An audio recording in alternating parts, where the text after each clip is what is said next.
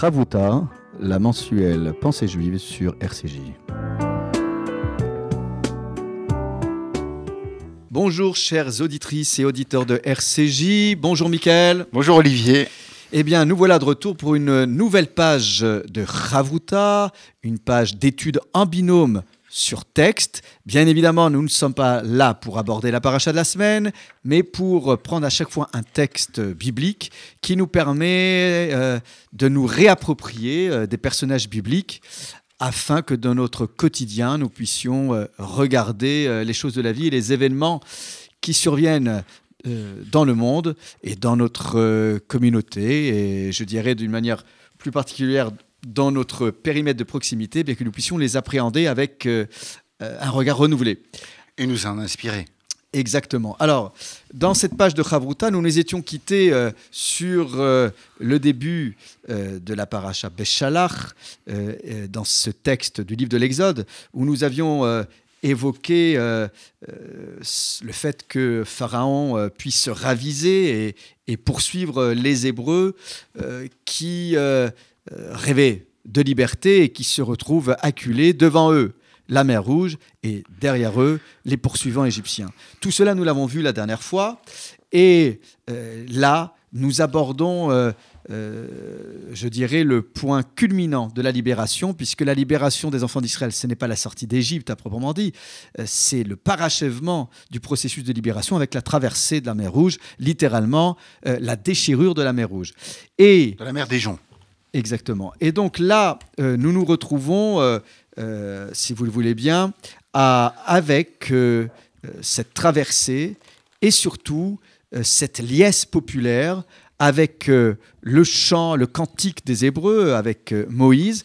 Mais aujourd'hui, nous allons étudier ensemble le chant de Myriam, la prophétesse. Donc nous allons parler de Myriam.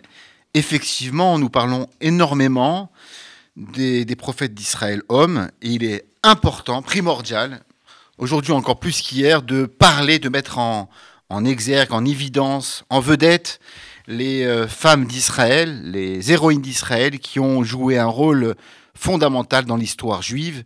Et Myriam occupe une place prépondérante, mais aussi une place euh, d'une femme euh, extrêmement discrète. Olivier.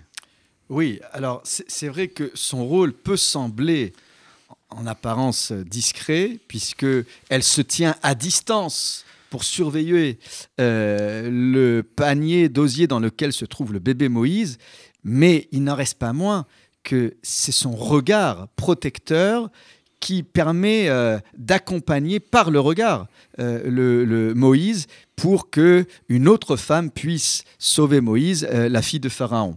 Donc on a déjà une Myriam qui s'installe pleinement dans, le, dans le degré d'émergence déjà d'une espérance. Hein. C'est le libérateur d'Israël qui va être déjà accompagné euh, dans, euh, dans ses premiers pas, si je peux m'exprimer ainsi, par, par Myriam.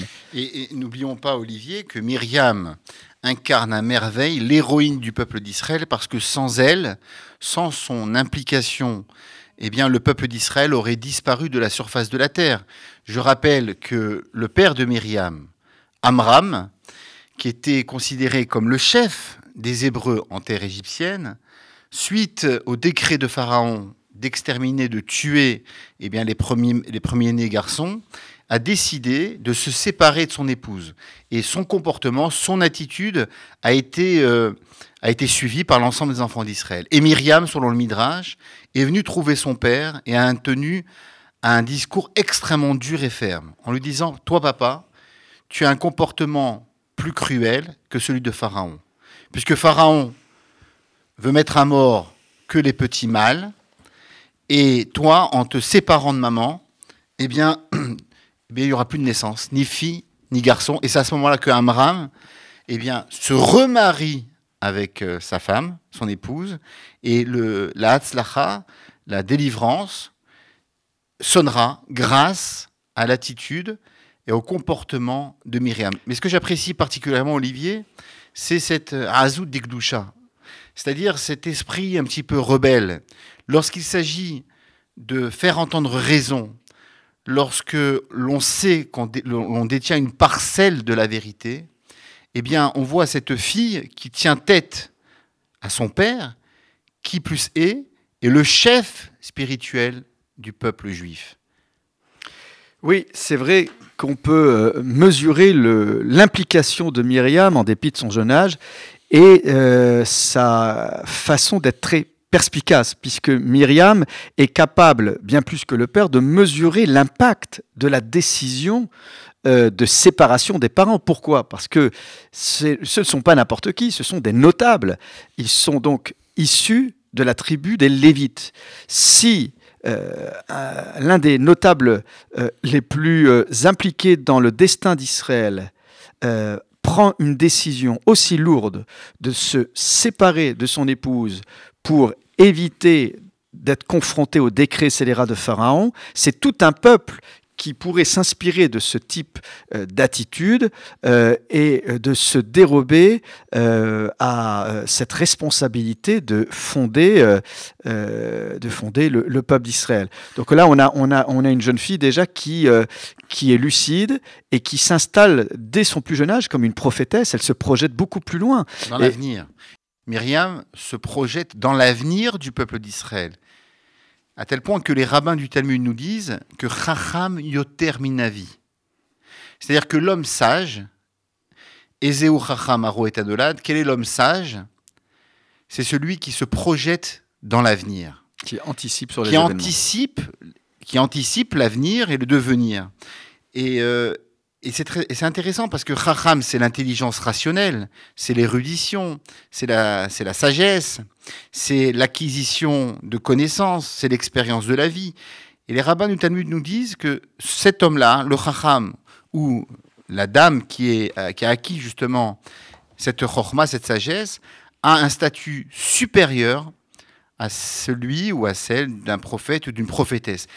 Et c'est intéressant, Olivier, parce que je pense que c'est la première fois que la Torah dépeint un personnage biblique avec le qualificatif de prophète.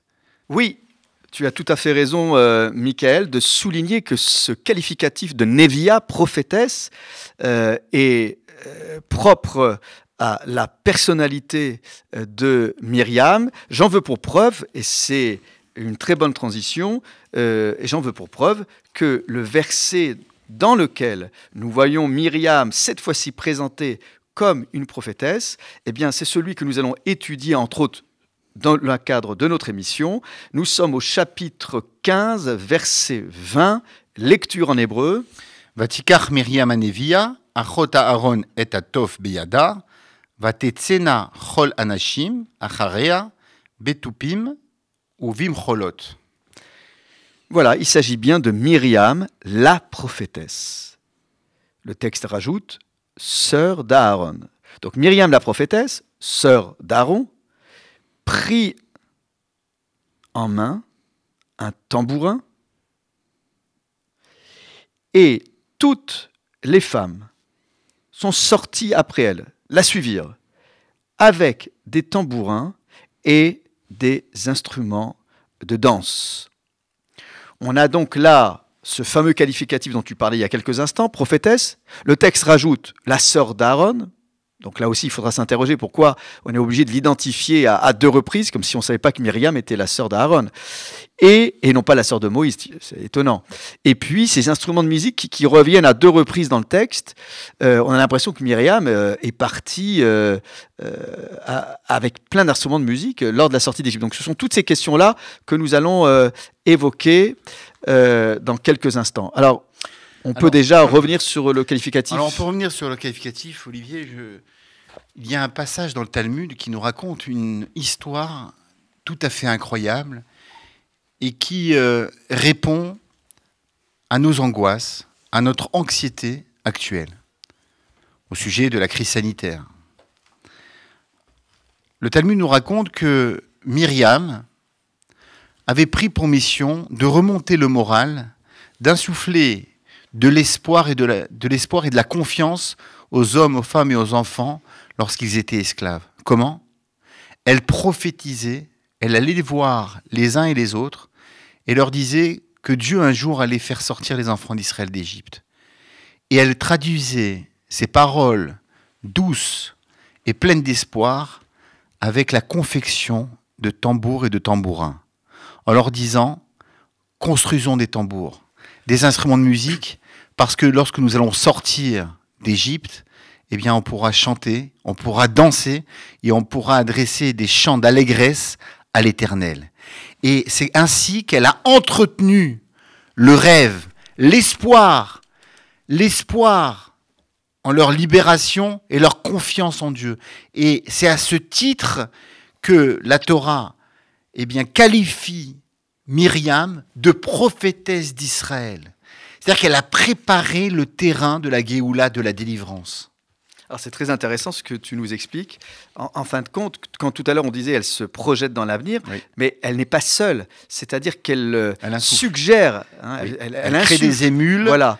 Et, ça, c'est très important parce que c'est vrai qu'on raconte souvent euh, que lorsque euh, on doit se préparer à partir en voyage, eh bien, souvent, on nous conseille de se préparer déjà plusieurs jours à l'avance pour être déjà dans sa tête en vacances. Et donc, du coup, avant, pendant et après les vacances, on est dans un prolongement euh, de, je dirais, de, de, de, repos du corps et de l'esprit. Et c'est vrai que là, ce qui est intéressant, c'est que tu es en train de nous expliquer qu'il euh, il ne s'agit pas juste de prophétiser, euh, je dirais, dans le sens habituel du terme. S'inscrire dans l'action, voilà, dans une attente active et non dans une attente passive. Un exemple, nous sortons de la fête de, de, Hanouka. Mm à l'époque, lorsque nous étions enfants, lorsque nos parents nous offraient un cadeau, eh bien, c'était la notion de surprise. On, enrobait le cadeau dans, un, dans du papier cadeau, on le mettait de côté et on était toujours dans l'attente, au jour le jour. Dans, et on comptait les jours pour que Hadouka arrive. Et je pense que c'est une pratique qui n'existe malheureusement plus. Mais c'est tellement important d'être dans l'attente, de patienter, d'être euh, d'attendre avec impatience que le jour J arrive, que Hanouka arrive.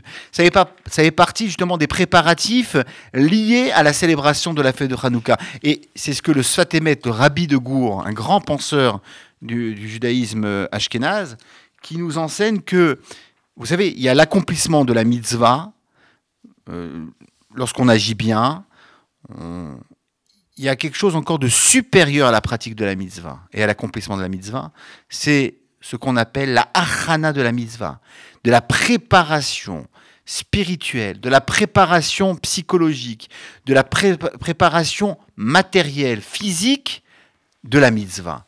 Et, et, tu le sais, c'est comme un mariage. Lorsqu'on prépare un mariage pour nos enfants, ou une bar mitzvah, ou une bat mitzvah, on est dans les préparatifs. Alors c'est vrai que c'est un peu stressant, mais c'est tellement extraordinaire.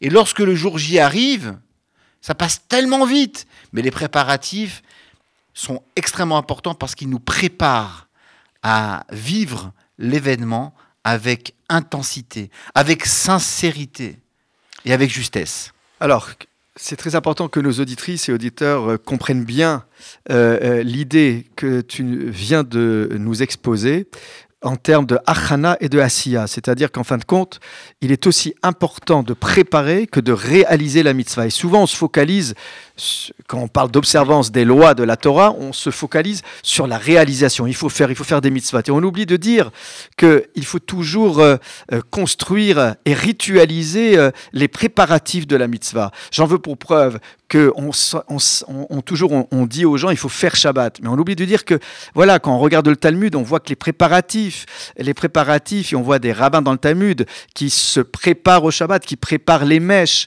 euh, pour euh, les bougies, qui préparent euh, les salades. rien n'est anodin. Tous les détails, faire les courses de Shabbat, dire tous les détails sont importants dans l'application méticuleuse d'une mitzvah. La mitzvah, c'est pas juste une forme, je dirais euh, euh, d'observance euh, de la mitzvah pour la mitzvah. C'est là aussi, c'est pour se forger une identité qui s'inscrit pleinement dans cette projection. Voilà, je suis toujours là en amont.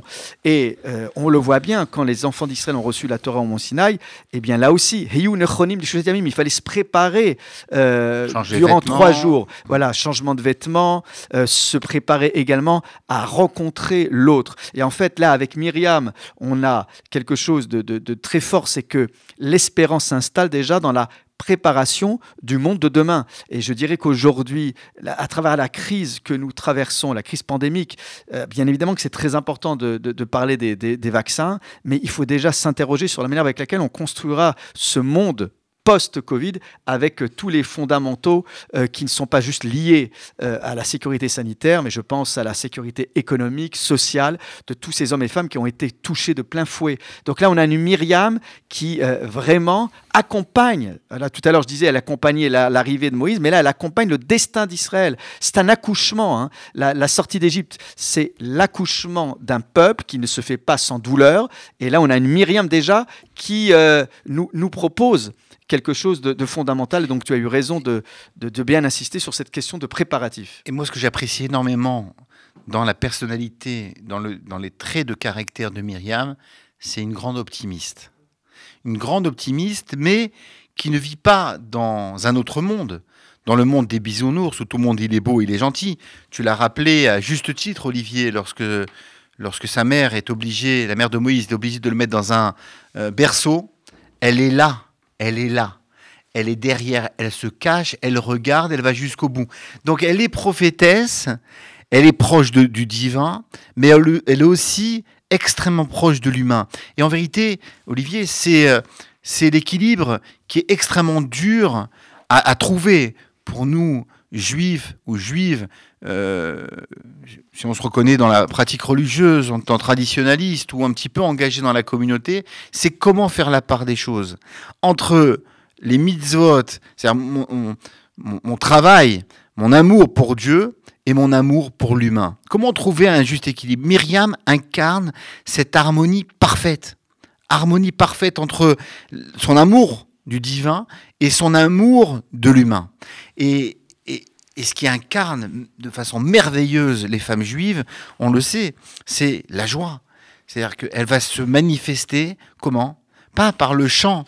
Tout le monde s'est mis à chanter. Hein. Ils ont chanté la Shira, ils ont euh, adressé euh, un chant à Dieu de, de louange. Mais elle, elle va aller plus loin. Elle va sortir ses tambours et ses tambourins qu'ils avaient confectionnés des années et des années durant. Je t'arrête juste un instant parce qu'on ne peut pas éluder la question posée euh, dans nos propos liminaires, c'est pourquoi ne pas se contenter de ce qualificatif de prophétesse? Pourquoi rajouter une information dont nous avons déjà la teneur, mm. sœur d'Aaron. On le sait. Pourquoi le texte se sent-il obligé de rajouter ça? Comme il n'y a, jamais il y a, jamais de mots en trop ah et que la règle, c'est l'économie des mots, il faut absolument comprendre pourquoi dans le texte, c'est Achot Aaron, la sœur d'Aaron. Je te propose simplement, Olivier, une lecture euh, selon le sens littéral, le pshat, le sens obvi. C'est-à-dire que, n'oublions pas, que Amram et Yochevet, les parents de Moïse, avaient déjà deux enfants. Un aîné qui s'appelait Aaron, Aaron, et deuxième, la deuxième, c'était une fille, c'était Myriam. Puis après, après, euh, la Torah va nous raconter l'histoire de Moïse. Moïse arrive après. Et euh, la Torah met en exergue le fait que Myriam était prophétesse, elle était la sœur de Aaron, comme pour nous dire que elle avait atteint un degré de prophétie aussi puissant et aussi fort celui d'Aaron, mais en aucun cas qui ne ressemble, euh, ressemblait, qui, qui, allait, ressembler à la stature et au niveau prophétique de leur petit frère Moïse, qui, je le rappelle, avait atteint un niveau qu'aucun prophète d'Israël avant lui ni après lui n'a atteint, à savoir il parlait avec le divin comme un homme parle avec son prochain. Excuse-moi, c'est un peu violent parce que alors on ne veut pas la présenter comme la sœur de Moïse parce qu'elle ne peut pas égaler Moïse on est en termes de perception prophétique. Oui. oui, ok, mais d'accord, moi je veux bien. Mais pourquoi là, maintenant? Je veux dire, on est en train de. Je veux dire, on a quand même pris plusieurs minutes pour euh, euh, dire à nos auditeurs et nos auditrices tout le bien qu'on pensait de Myriam. Et là, patatras, tout d'un coup, tu me dis euh, Ah ben oui, mais on peut pas la présenter comme la sœur de Moïse parce qu'en fin de compte, elle n'est que la sœur d'Aaron en termes de prophétie, en termes à, l'identique. Et alors c'est déjà pas mal, hein, Olivier. Oui, mais merci. Moïse, c'est un cas unique. Merci pour Myriam. Oui, mais, d'accord, mais Moïse, pourquoi là maintenant Oui, Moïse, c'est un cas. Encore une fois, je, je l'ai dit. Bien, mais là, c'est un cas unique. Là, on la met jamais existé dans l'histoire. Pourquoi tout de suite après dire ce n'est qu'une prophétesse à, à, l'instar de Aaron On aurait pu le dire à un autre moment. Là, on est en pleine effervescence. On, a eu le cantique avec Moïse. Là, on arrive avec. J'ai l'impression que tu vois cela comme. J'ai pas l'impression. Je pense que les auditeurs vont avoir la même pensée que moi. Un statut, c'est pas un statut d'infériorité. N'oublions pas qu'Aaron allait devenir le grand prêtre d'Israël et qu'il était le prophète du peuple d'Israël, et que le fait de dire que Myriam, qu'une femme, dans l'histoire juive ancienne, cette histoire que nous sommes en train de lire, d'étudier et de décortiquer, a plus de 34 siècles. J'entends bien, j'entends bien, mais euh, regarde, Michael, dans ces cas-là, j'aurais préféré qu'on ne mette pas qu'elle soit prophétesse, pour ne pas dire qu'elle soit la sœur de Aaron. mais si, parce que regarde, Sarah était prophétesse, oui ou non? Le texte ne le dit pas. Le texte ne le dit pas, mais tous les commentaires nous le disent. Et on a cette expression incroyable. Je te rappelle, quand elle est kidnappée par Pharaon et qu'elle se retrouve confrontée à, cet homme qui cherche à attenter à son intégrité mhm. physique, eh bien, on n'entend plus, on n'entend plus à Abraham. Par contre, c'est marqué Al Devar Sarai. C'est sur la parole de Sarai que Dieu arrive à frapper d'impuissance sexuelle Pharaon. Donc, c'est par la parole créatrice, par la prière de Sarah. Et, donc on voit bien que Sarah euh, est, supérieure en prophétie, a priori, selon les commentaires, à, Abraham. On voit bien que Sarah, sans que pour autant le texte biblique la présente comme Névia, comme prophétesse, on a quelqu'un avec des mots comme Devar, comme parole, qui sous-entendent euh, son, son, impact. Donc c'est pour ça que je suis un peu gêné. Je n'ai pas dit que euh, le texte euh, donnait une prise à cette idée d'infériorité. Je dis juste, à quoi bon? À quoi bon Puisqu'on est en pleine effervescence, on est en pleine ferveur. Tu as dit toi-même, tu as dit toi-même, c'est formidable, elle a préparé la sortie d'Égypte. Et là, pourquoi, pourquoi nous envoyer une information à la figure comme ça? D'abord, Olivier, je pense que la Torah, elle, a une exigence de vérité, elle a le souci de vérité chevillé au corps, si je peux m'exprimer ainsi, et que elle nous dit, je pense que c'est hyper important d'un point de vue symbolique et en particulier pour accompagner euh, les jeunes filles et les, et les femmes à l'étude de la Torah, à la place qu'elles occupent dans l'histoire d'Israël, dans l'histoire du hmm. peuple juif. Un rôle pivot, un rôle essentiel et fondamental pour l'avenir et le devenir du peuple d'Israël. Hmm. Que le fait, le fait que la Torah précise en toutes lettres, d'ailleurs on le découvre, hein, on le découvre a priori sans raison qu'elle était prophétesse, et c'est intéressant par rapport à la suite, c'est-à-dire qu'elle prépare ces fameux tambourins, c'est-à-dire qu'en fait c'est le, c'est le résultat de son espérance, de son espoir au quotidien, d'avoir euh, réussi à remonter le moral, à faire en sorte que les enfants d'Israël ne baissent pas définitivement les bras, qui continuent à croire et à espérer en des, en des jours meilleurs et en la délivrance, c'est cela relève littéralement euh, de l'abnégation de soi et du miracle. Et la Torah euh, nous raconte effectivement que c'est la Ok, j'entends ce souci de vérité, oui. mais quand quand je vois le commentaire de Rachi, qui lui-même se, se, décline en deux explications possibles, on voit bien qu'il y a d'autres portes qu'on peut ouvrir ou d'autres fenêtres. Euh, que par exemple, si on mentionne euh, euh la sœur d'Aaron. Oui. Par vérité, tu as oublié le premier commentaire de Rachi. Je n'ai pas oublié. Eh ben, Laisse-moi aller jusqu'au bout. Non, je commence par le deuxième. Je commence par le deuxième. Non, premier, Olivier. Tu sais très bien que quand ah. il y a un davar acher oui. dans euh, la méthodologie de Rachi, ça veut dire quoi? Ça veut dire que les Non, ça veut dire que les deux ont une faiblesse. Alors, donc ils se complètent. Euh, oui, non, ah, les deux ne sont pas Ok, alors je fais un choix discrétionnaire. Alors, je commence par le deuxième commentaire. non, non, je vais te dire parce pourquoi. Parce qu'il va dans mon sens. Oui, mais je vais te dire pourquoi. Ben justement, j'ai pas envie d'aller dans ton sens. Je vais te dire pourquoi. Parce que sœur d'Aaron, si, comme le dit Rachid dans sa deuxième explication, c'est précisément pour dire que Aaron euh, euh, avait fait preuve d'abnégation à l'endroit de Myriam lorsqu'elle a été atteinte de lèpre, même s'il y a un anachronisme, parce qu'en fin de compte, c'est vrai que c'est arrivé après dans, dans, dans, le texte biblique. Mm. Ça veut dire qu'il y a un lien euh, qui se crée entre Aaron et Myriam lié à un événement euh, qui est douloureux pour Myriam, cette lèpre biblique du fait qu'elle a fait de la médisance. Bon, alors maintenant le premier commentaire de Rachid. Non, mais le deuxième, Olivier, excuse-moi, c'est pas la bonne lecture et c'est pas la bonne interprétation. Ça c'est l'interprétation de Rachid, oui, pas mais il faut comprendre ce que ce que, vous, ce que vous nous enseignez Rachid. Alors vas-y. Dans une grande fratrie, fratrie hmm. Tu as les grands frères. Des fois, il y, y, y a, un décalage entre les, les, la première, le frère et, les sœurs et les, les, derniers enfants. On est toujours plus proche euh, avec nos frères et sœurs qui sont proches au niveau de l'âge. Donc, qu'est-ce que tu entends par là? C'est-à-dire qu'ils ont, c'est-à-dire qu'il y a une complicité entre Myriam et Aaron qui, n'ont pas avec Moïse. C'est le dernier. Qui, est complètement le dernier et je le rappelle, qui a été élevé, n'oublie pas Olivier, qui a été élevé à la cour de Pharaon.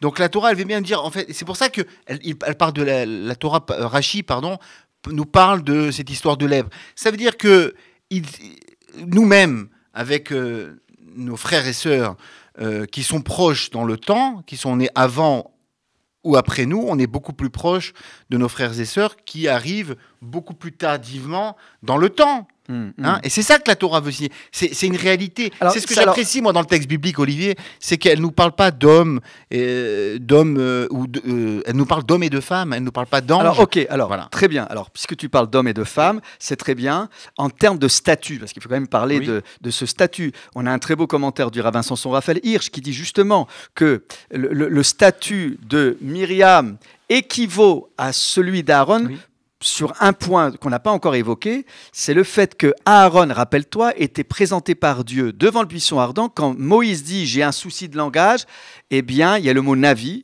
hein, qui n'est pas traduit comme euh, prophète, mais comme interprète.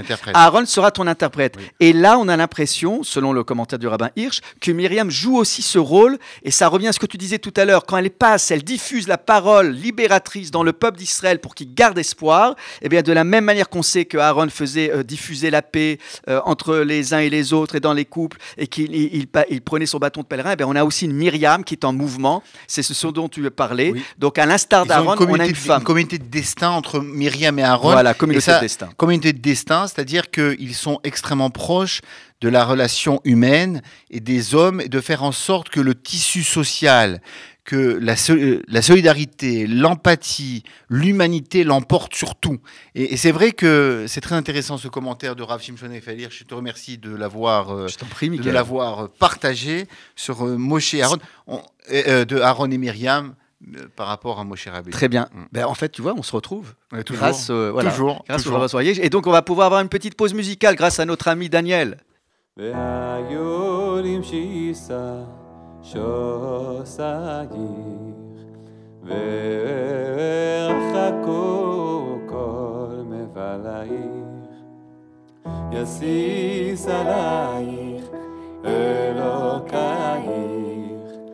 כי ימסוס חתן על כלה והיו לנשיסה שוסייך ואחקו כל מבלייך יסיס עלייך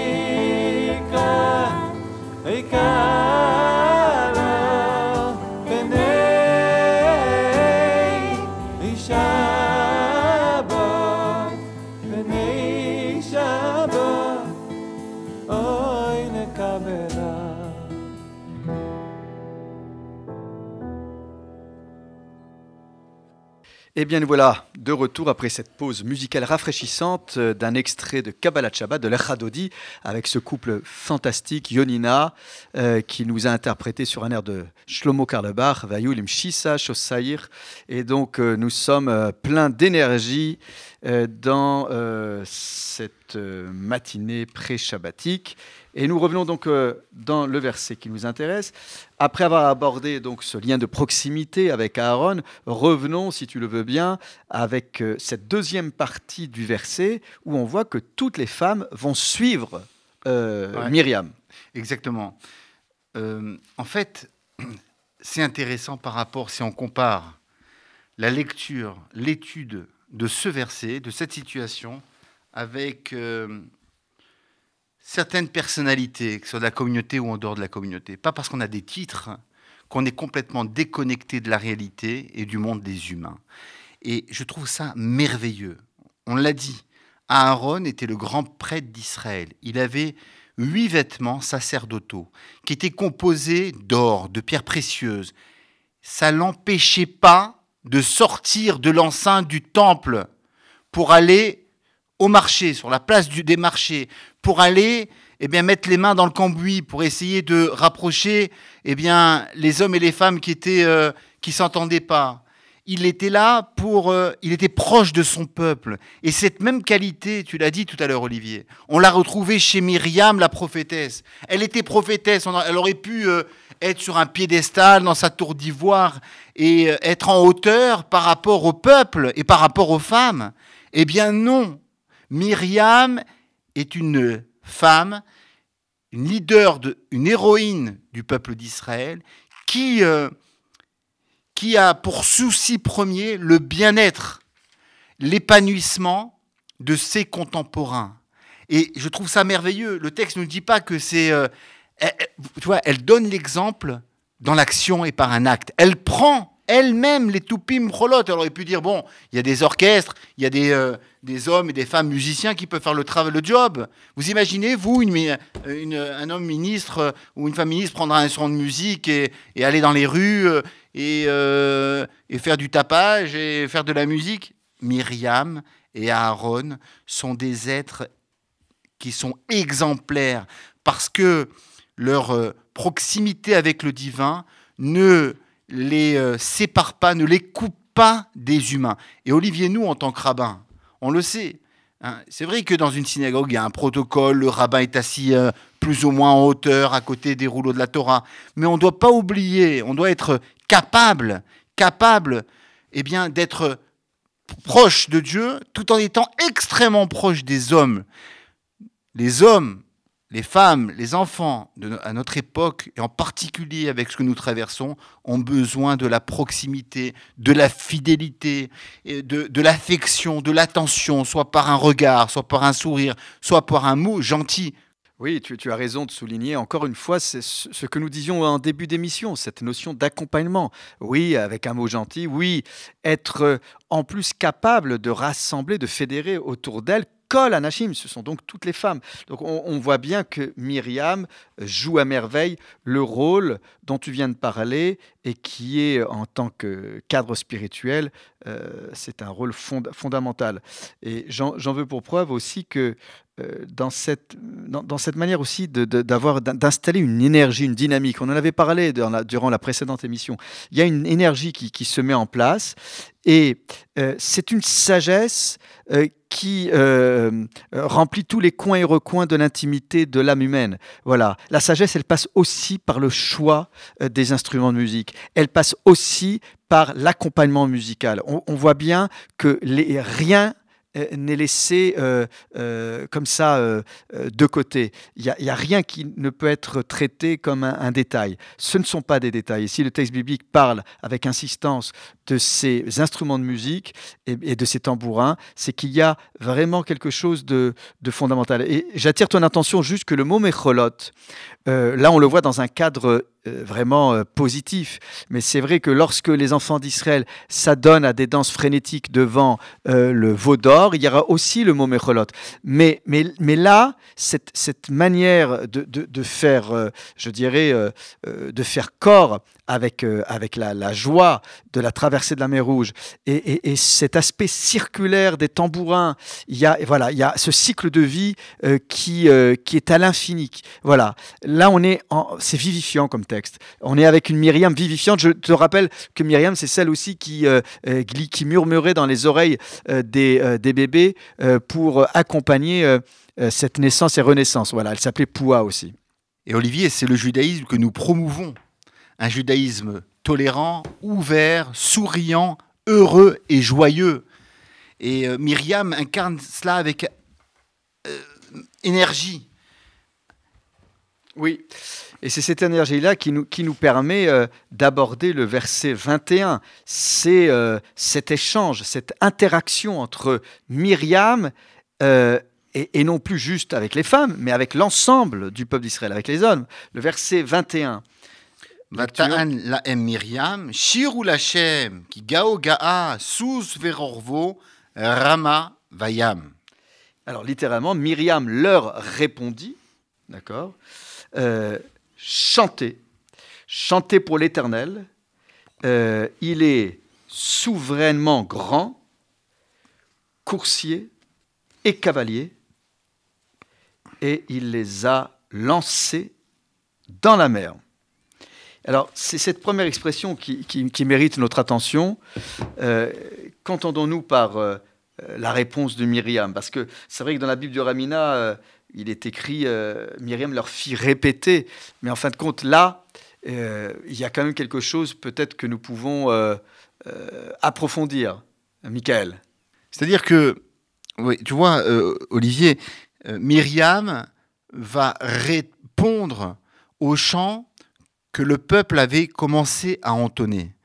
Et ça, c'est intéressant. C'est-à-dire que entre les hommes, les femmes, les uns, les autres, nous ne sommes pas dans la globalisation, dans la mondialisation de la pensée, de la parole, de la façon de s'habiller, de s'exprimer, de ressentir les choses. Et donc Myriam, elle, euh, elle fait preuve d'une initiative singulière, particulière, qui nous montre une femme battante, une femme qui sait s'affirmer. Et donc, avec ses propres mots, avec son air, avec le, son chant, son énergie, sa volonté de rendre hommage à Dieu, elle le fait avec ses propres mots et elle l'est suivie. Elle l'est suivie. Et donc, tu vois, l'image qu'on a euh, des femmes euh, dans, la, Torah, euh, de- des femmes complètement effacées, infériorisées au statut de l'homme, puisque nous sommes, semble-t-il, dans une société euh, euh, de patriarcat, la Torah nous montre tout le contraire. C'est-à-dire cette femme qui est prophétesse, certes, elle se relie, elle se lie avec euh, le comportement, la conduite, l'attitude de Aaron, qui Oev Shalom, qui aime la paix, qui la poursuit. C'est une femme qui s'inscrit dans la cité, dans la société, qui répond aux thématiques de la société euh, d'aujourd'hui, d'hier, donc de l'époque euh, biblique. Et malgré tout, on voit que c'est une femme active, qui prend son destin en main. Elle chante, elle s'affirme en tant que femme et en tant que leader du peuple juif. Oui, oui, j'entends tout à fait cette, euh, réponse formulée ainsi, euh, dans cet échange où, tout en respectant la place de chacun, et c'est peut-être pour cela que, Rachid dit bien que euh, voilà, Moïse était avec les hommes et Myriam avec les femmes, il n'en reste pas moins qu'on peut se retrouver euh, au- autour, euh, des thématiques abordées dans le chant de Moïse d'une part et le chant de Myriam d'autre part.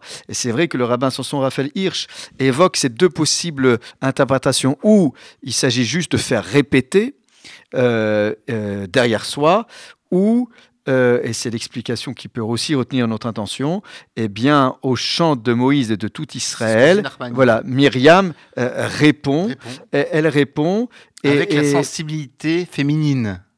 tout à fait. Voilà. Voilà, et on a, on, a donc euh, euh, l'idée là encore qu'il y a une interaction euh, qui nous permet d'imaginer une forme de dialogue par le biais du chant. Alors, Michael, peut-être pour conclure, on voit bien quand même qu'il y a une différence de taille. Dans le cantique de Moïse, c'est Az Yashir Moshe Ouven Israël. Alors chantera Moïse, et les enfants d'Israël ont emboîté le pas de Moïse.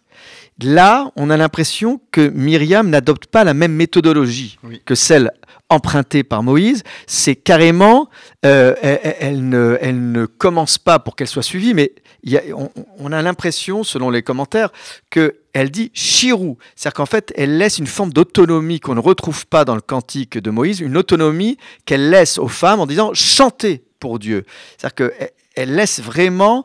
euh, alors après, bien évidemment, ça tient en un seul verset, mais beaucoup de commentaires disent qu'il y a eu une forme de, de, de- de- de liberté d'expression qu'on ne retrouve pas dans le chant de Moïse. Le chant de Moïse est très déployé, certes. Alors on pourrait dire, oui, il est très, très long, alors mais que il est de. instantané, Olivier. Chez Il qui n'est pas chez tout le monde. Oui, C'est mais qui est intéressant. La meilleure façon, tu sais que euh, il existe de plus de 10 synonymes dans la Bible pour parler de prière. j'entends Et bien. le chant est Mais il y a un cadre. Il y a un cadre chant, qui. disait Oui, mais il y a un cadre pour le chant de Moïse et du peuple, Oui. alors que là, on a l'impression qu'avec Myriam, même si ça tient qu'à un seul verset, en fait, il y a eu plein de versets, mais il y a une liberté de création artistique, si je peux m'exprimer ainsi, qu'on ne retrouve pas chez les hommes. Là, tu parlais tout à l'heure de sensibilité. Là, Myriam n'impose pas, euh, je dirais, le rythme ou les mots. Non, elle n'a pas Elle- besoin de l'imposer. elle a pas les besoin de- hommes, puisque le Moïse et le peuple aient commencé à chanter. Oui, mais sauf que là-bas, suivre. c'était Moïse Hmm.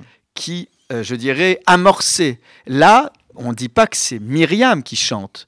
D'accord? Elle, elle ne fait que répondre et après elle dit chanter. Elle dit aux femmes chanter. Donc il y a bien une initiative qui est laissée aux femmes, à toutes les femmes, alors que pour le chant de Moïse, c'est d'abord Moïse qui a l'initiative et après ce sont euh, les hommes. Donc on voit bien quand même qu'il y a une différence, me semble-t-il. Oui, tu sais très bien que aussi Olivier qu'à travers l'histoire, euh, Dieu en a voulu aux enfants d'Israël lorsqu'ils subissent, lorsqu'ils bénéficient d'un miracle, ils sont dans l'obligation d'adresser des louanges à Dieu. C'est la raison pour laquelle quelqu'un qui sort d'une maladie, il récite le gomel, la bénédiction à la Torah, remerciant un Dieu d'avoir rec- recouvré sa santé, ou lorsque euh, on prend le bateau, ou on prend l'avion, ou on traverse des épreuves, il y a ce qu'on appelle euh, la bénédiction euh, du gomel, mais aussi la shira.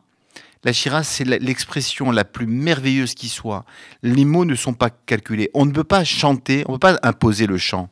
On ne peut pas imposer l'envie de chanter. On chante parce qu'on est heureux et reconnaissant. Je rappelle la série de miracles à tel point que ça nous a marqué. Et tu le sais, les maîtres de la psychologie moderne ont mis euh, en évidence que les traumatismes liés à l'enfance, euh, eh bien, euh, continuent à poursuivre l'enfant qui grandit, qui devient adulte. La Torah innove en- dans ce domaine puisqu'elle nous dit que le traumatisme négatif existe certes, mais il y a aussi le traumatisme positif. C'est-à-dire que la Shira, le passage que nous, avons lu euh, il y a quelques instants, a été intégré dans le rituel de prière aujourd'hui. Tous les matins, on chante la Shira. Et c'est un événement traumatique, mais positif, qui a marqué les enfants d'Israël. Le fait que la mère eh bien, se subdivise en douze parties selon le Midrash, pour que les enfants d'Israël puissent, ont vu des choses qui relevaient de la prophétie exceptionnelle. C'était un moment Équivalent à, ce, à, à la, à la prophétie c'est la naissance et n'oublions pas l'hominimie entre la mère des gens et la mère qui met au monde les enfants. C'est-à-dire que c'est une véritable naissance des enfants d'Israël. Ils chantent, ils sont bien, ils sont sereins et ils sont reconnaissants à l'égard de Et l'Éternel. nous assistons pleinement à la libération des corps et des esprits grâce à Myriam et Moïse, le chant réparateur, le chant qui guérit. Voilà, c'est peut-être aussi ce que nous allons faire pour ce Shabbat, chanter pour libérer, euh, nous libérer de tout ce qui nous a entravés. Amen. Et, et- et nous avons une pensée pour celles et ceux qui Amen. sont confrontés au Covid, celles et ceux qui se sentent seuls. Voilà, chantons les émirats du Shabbat encore plus intensément autour de la table shabbatique. Et c'est ce que nous souhaitons à nos éditrices, auditeurs. Chantez à l'unisson. N'oubliez pas de chanter tous ensemble autour de la table du repas shabbatique en famille à l'unisson. À l'émission Shabbat Shalom dans la paix et dans la santé, la bonne humeur. Shabbat shalom. Au revoir et à très vite.